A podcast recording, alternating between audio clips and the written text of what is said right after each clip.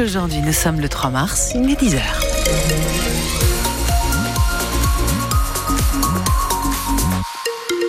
Journal Julien Prouailleur, l'émotion a saisi toute la commune de Saint-Urial hier. Commune située à 25 km de Rennes, marquée depuis une semaine par une agression particulièrement violente, celle d'Anthony, habitant de Saint-Urial, battu à mort à coups de batte de baseball. Deux hommes, eux aussi habitants de la commune, sont depuis mis en examen pour meurtre. Hier donc, une marche blanche a réuni plus de 500 personnes dans le village, tous rassemblés derrière l'épouse, la mère et les proches d'Anthony pour dire euh, plus jamais ça, Ninoc Louis.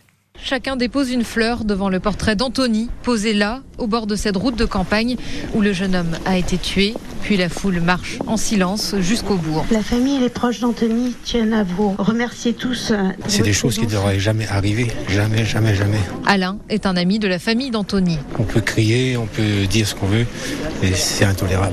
On voit ça à la télé, on voit ça, on entend ça à la radio, mais dans des circonstances près de chez vous, près de nous, on n'a jamais vu ça. Manon ne connaissait pas la victime, mais elle a quand même tenu à être présente. Un soutien pour la famille. La pauvre famille avec la, la mère qui va bientôt accoucher et son enfant qui connaîtra jamais euh, son père. Elle vit aussi tout près des lieux du drame. Ici, beaucoup connaissent de vue les deux frères mis en examen, comme Christiane. Moi, c'est mes voisins. C'est révélateur d'un manque euh, d'éducation à la différence, d'un manque euh, d'éducation au respect. C'est aussi l'avis de David Moisan, le maire de Saint-Urial.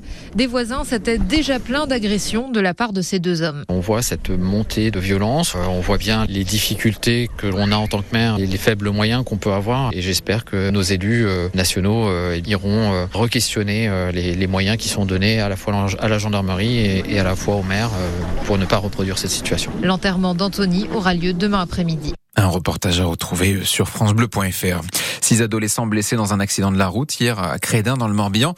Leur utilitaire a fait une sortie de route sur la nationale 11. L'accident s'est produit au petit matin.